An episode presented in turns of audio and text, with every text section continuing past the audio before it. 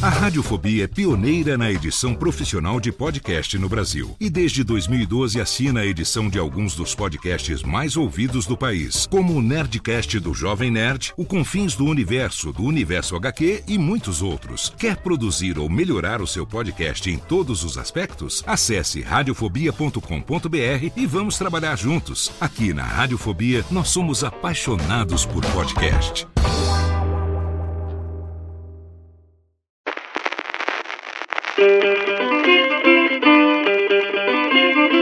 Está começando o programa Tirando o Pó uma volta à década de ouro dos anos 60. Prepare o seu coração para as coisas que eu vou contar. É, você vai lembrar as coisas que eu vou contar, porque fazem parte da história do Brasil. Se prepare, porque vai ter muita coisa que você vai reavivar na sua memória. Coisas que você não lembra ou não sabia, mas que nós aqui do Tirando Pó vamos relembrar para você. Boa viagem!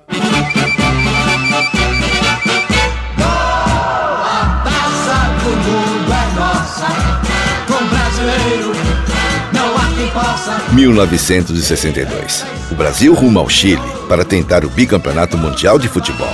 Depois da façanha de 58, não temos mais o complexo de vira-latas.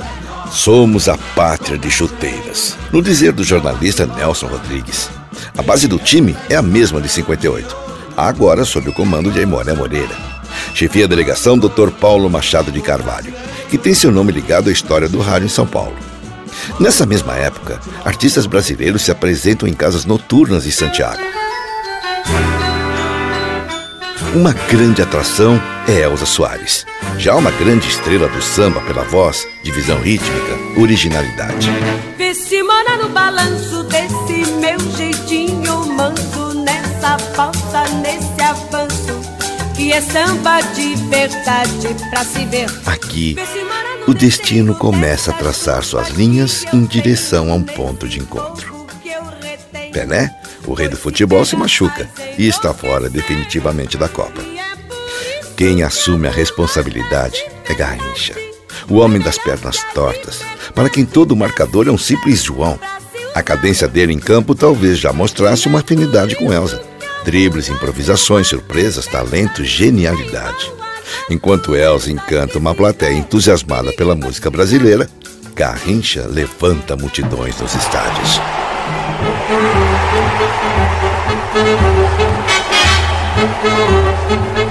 Mané faz gol de cabeça, de pé esquerdo, faz cruzamentos. Não poderia dar outra coisa. Brasil bicampeão. Uma das famosas fotos da época, em cada uma delas toda a alegria do vestiário, mostra Elza Soares dando um grande abraço em Garrincha.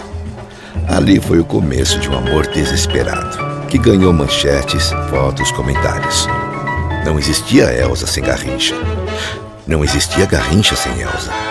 Uma época marcante na vida de dois ídolos. Garrincha, o craque. Elza Soares, a sambista que nos brindava com interpretações como esta. No meu chateau e encontrasse aquela mulher que você gostou, será que tinha coragem de trocar nossa amizade por ela que já te abandonou? Se acaso você chegasse no meu chateau e encontrasse aquela mulher que você gostou,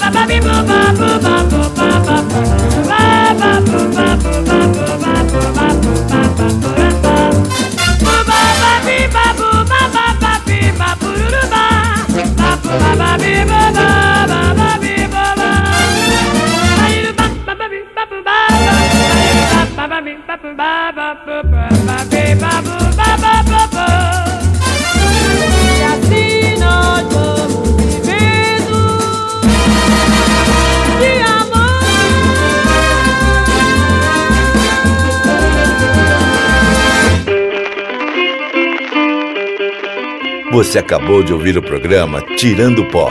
Até a próxima. Eu sou Léo Lopes e quero convidar você a ouvir o Pod Notícias, a sua dose semanal de informação sobre o mercado de podcasts no Brasil e no mundo. Um podcast curtinho de 15 minutos com o resumo de tudo que acontece nesse universo do podcast que cresce a cada dia e que chega até você toda segunda-feira às 7 horas da manhã no seu agregador de podcast preferido e também no YouTube. Acesse agora em podnoticias.com.br.